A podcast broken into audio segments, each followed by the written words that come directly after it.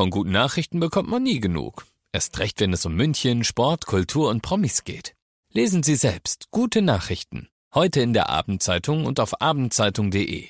Abendzeitung. Die ist gut.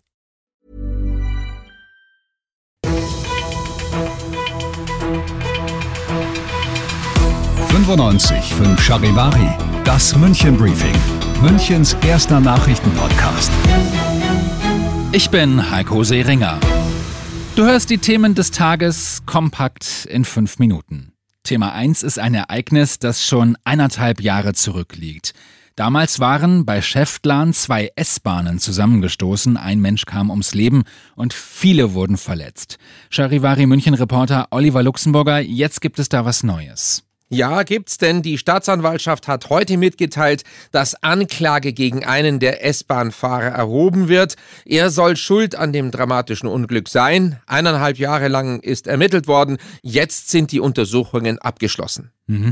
Was ist damals passiert im Februar 22? Der S-Bahn-Fahrer, der war zu schnell unterwegs, sein Zug wurde automatisch abgebremst, er setzte sich aber einfach drüber hinweg und fuhr trotzdem in den Bahnhof ein, dann fuhr er trotz Rotsignals wieder los und ignorierte auch eine zweite Zwangsbremsung, gab wieder Gas, sein Zug knallte dann auf eine andere S-Bahn, die auf der eingleisigen Strecke entgegenkam.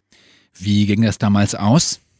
Also ich war damals selbst Reporter vor Ort und die Bilder, die waren wirklich furchtbar.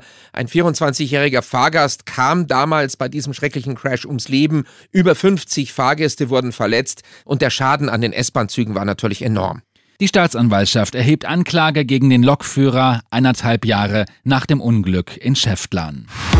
Thema 2 ist ebenso schrecklich. Eine Frau läuft durch die Martin-Luther-Straße in Giesing. Sie ist hochschwanger. Ein Autofahrer kommt mit seinem Wagen von der Straße ab und erwischt die junge Frau. Sie wird an eine Hauswand gedrückt und schwer verletzt. Die Mediziner haben bis jetzt noch nicht entschieden, ob das ungeborene Baby auf die Welt geholt werden muss oder nicht. Mittendrin im München Briefing, Münchens erstem Nachrichtenpodcast und nach den München Meldungen der Blick auf die wichtigsten Themen aus Deutschland und der Welt. Der Probealarm war ein Erfolg, das sagt das Innenministerium. Heute um 11 Uhr hatte es auf Handys, auf Infoscreens und durch viele Sirenen ja einen Probealarm gegeben. Jetzt werden die Berichte ausgewertet. Letztes Mal hatte es ja noch viele Lücken gegeben. Deutsche Hilfsgüter in Libyen, Zelte, Schlafsäcke, Notstromgeneratoren sind verladen worden. Nach den Dammbrüchen in Libyen liegt die offizielle Todeszahl bei 5000. Der Bürgermeister der Region schätzt sie auf 20.000. Die Wassermassen hatten Sonntag ja ganze Stadtviertel ins Meer gespült. Medikamente werden nicht knapp. Bundesgesundheitsminister Lauterbach hat gesagt, dass Deutschland diesen Winter besser gerüstet sei als letzten Winter.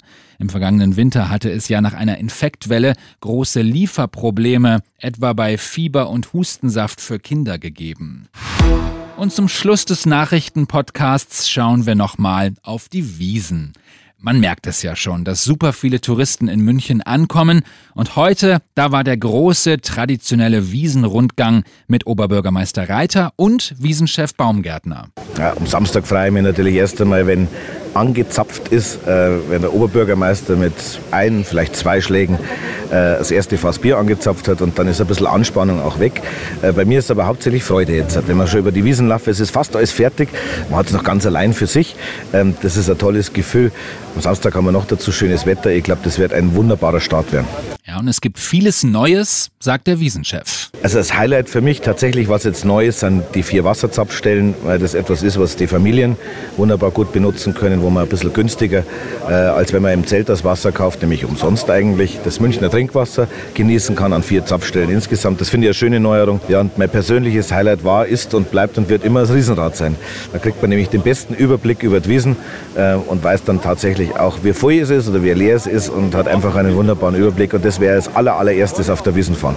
Na, dann kann's ja losgehen. 95.5 Charivari berichtet übrigens wieder aus Kufflers Weinzelt mit einem eigenen großen Studio. Samstag gibt es den ganzen Tag alles rund um das Thema Wiesen und den Anstich, den übertragen wir live bei Instagram. Ich bin Heiko Seringer. Schönen Feierabend.